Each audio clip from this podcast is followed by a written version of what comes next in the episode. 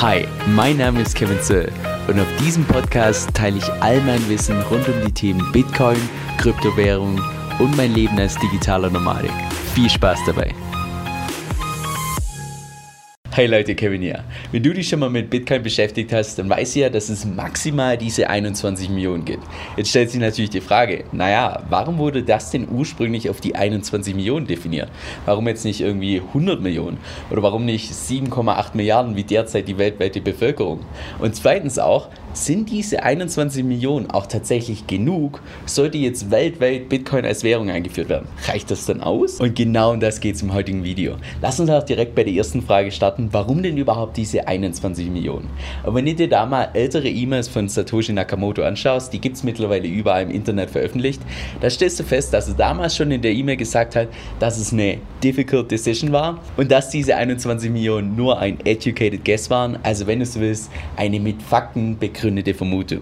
Zu seinen wirklichen Beweggründen, da gibt es jetzt zwei verschiedene Theorien. Denn in der Praxis wissen wir es ja nicht, weil Satoshi Nakamoto nach wie vor eben anonym ist. Die erste und mit Abstand bekannteste Theorie ist die, dass im Jahr 2009, also in dem Jahr, wo Bitcoin erschaffen wurde, dass dort der weltweite Reichtum ungefähr bei 21 Trillionen lag.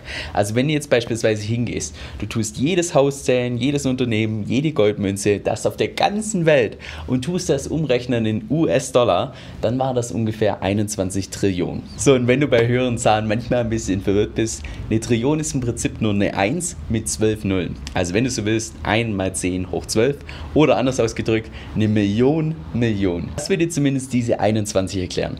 Ich persönlich glaube allerdings eher weniger an diese Theorie. Und das hat auch im Wesentlichen zwei Gründe. Erstens, naja, wenn man sich mal anschaut, wie denn tatsächlich Bitcoin erschaffen wurde, damit es so perfekt ist, wie es tatsächlich ist, musste die Person oder die Personengruppe namens Satoshi Nakamoto sich so viel mit der Vergangenheit und der Zukunft auseinandersetzen, warum sollten die also einen Wert definieren, der sich nach dem aktuellen weltweiten Vermögen richtet? Und zweitens hätte es da meiner Meinung nach viel mehr Sinn ergeben, sich an der maximalen Bevölkerungszahl zu orientieren, weil die kann man deutlich besser prognostizieren. Denn irgendwann soll die Gesamtbevölkerung auf der Welt tatsächlich mal irgendwo zwischen 11 und 16 Milliarden liegen. Vorausgesetzt natürlich, wir tun jetzt nicht irgendwie noch einen anderen Planeten bevölkern und wir leben tatsächlich in der wirklichen Realität und nicht in irgendeiner virtuellen Realität. Von daher glaube ich persönlich, dass die zweite Theorie, die deutlich weniger bekannt ist, eher wahrscheinlich ist. Und das ist die Theorie, dass die 21 Millionen mehr oder weniger zufällig waren. Warum? Naja, wenn du dir mal den tatsächlichen Code, den Source Code von Bitcoin anschaust, dann stellst du fest, dass diese 21 Millionen nirgends definiert wurden. Was stattdessen definiert wurde, ist, dass alle vier Jahre bzw. alle 210.000 Blöcke ein sogenanntes Halving stattfindet. Und das bedeutet im Prinzip nichts anderes, als dass dieser Mining Reward halbiert wird. Und das im Schnitt alle vier Jahre. Und wenn du das dann mal hochrechnest, dann stellst du fest, dass im Jahr 2140 der Mining Reward von 1 Satoshi halbiert halbiert werden sollte, was in der Praxis nicht möglich ist und dadurch eben dieses maximale Limit von knapp 21 Millionen Bitcoins erzeugt wurde. Und solange diese 21 Millionen eben oft genug aufgeteilt werden können, spielt die maximale Anzahl gar nicht so eine große Rolle. Und das bringt mich auch direkt schon zur nächsten Frage. Naja, reichen denn diese 21 Millionen tatsächlich für die gesamte Welt aus? Also stell dir dazu mal folgendes vor. Der US-Dollar kollabiert, genauso wie der Euro, genauso wie jede andere Fiat-Währung. Danach kommen alle Länder zusammen und entscheiden, dass Bitcoin die nächste weltweite Währung sein wird. Ein Szenario, was ich persönlich als extrem unrealistisch halte, aber gehen wir mal davon aus. Dann stellt sich die Frage, naja, reichen jetzt diese 21 Millionen Bitcoins tatsächlich für alle aus? Ja, tun sie. Und das hat auch im Wesentlichen zwei, oder ich sag mal zweieinhalb Gründe. Lass uns mal ganz vorne anfangen mit dem ersten Grund. Und das ist der, dass jeder einzelne Bitcoin nochmal aufteilbar ist in 100 Millionen Satoshis. Wenn du also so willst, gibt es nicht nur 21 Millionen Bitcoin, sondern in Summe gibt es 2,1 Quadrillionen Satoshis. Und ja, ich musste die Zahl erstmal googeln. Das ist im Prinzip eine Zahl von 2,1 und dann auch noch 14 Nullen. Und wenn du jetzt die Gesamtzahl nimmst, also die Gesamtzahl an Satoshis, und du dividierst sie durch die Gesamtanzahl der Bevölkerung, dann kommt raus, dass jeder Mensch so in etwa 2,7 Millionen Satoshis halten könnte. Und wenn du jetzt mal 1 Satoshi in Euro umrechnest, dann entspricht das in etwa 0,00035 Euro. Das heißt jetzt auch wiederum, dass der Preis von Bitcoin auf ganze 980.000 Euro steigen müsste, dass genau ein Satoshi ein Cent ist. Also ungefähr eine Ver-28-fachung vom heutigen Preis. Was ich persönlich jetzt in den nächsten 10 Jahren für gar nicht so unrealistisch halte. Die Frage ist nur dann, naja, was ist, wenn Bitcoin nicht nur auf eine Million geht, sondern auf 10 oder auf 100 Millionen? Weil dann wäre ein Satoshi tatsächlich ein Euro.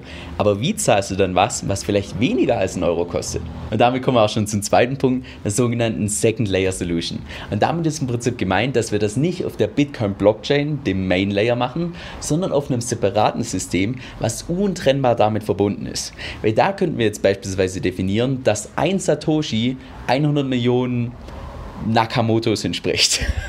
und mit diesen Nakamotos könntest du dann beispielsweise auch Sachen kaufen, die jetzt unter 1 Euro kosten.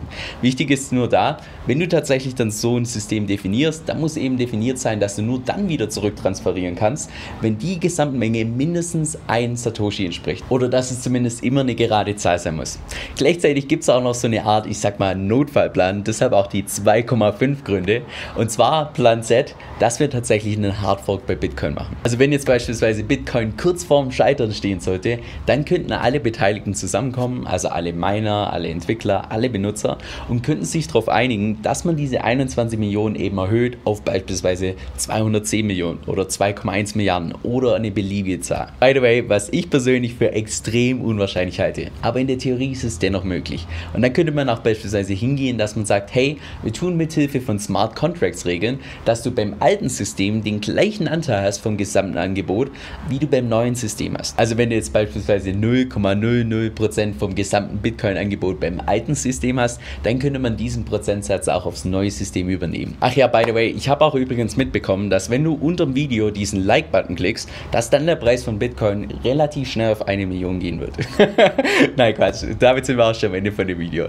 Wenn du noch mehr Videos rund um die Themen Bitcoin als auch Blockchain-Technologien sehen willst, dann wäre es richtig cool, wenn du den Kanal unterstützen würdest. Kannst du tun, indem du erstens ein Like da lässt, zweitens den Kanal abonnierst und drittens, wenn du irgendwelche Fragen hast oder auch Videowünsche, schreib die mir gerne unten in die Kommentare, dass ich die fürs nächste Mal mit berücksichtigen kann.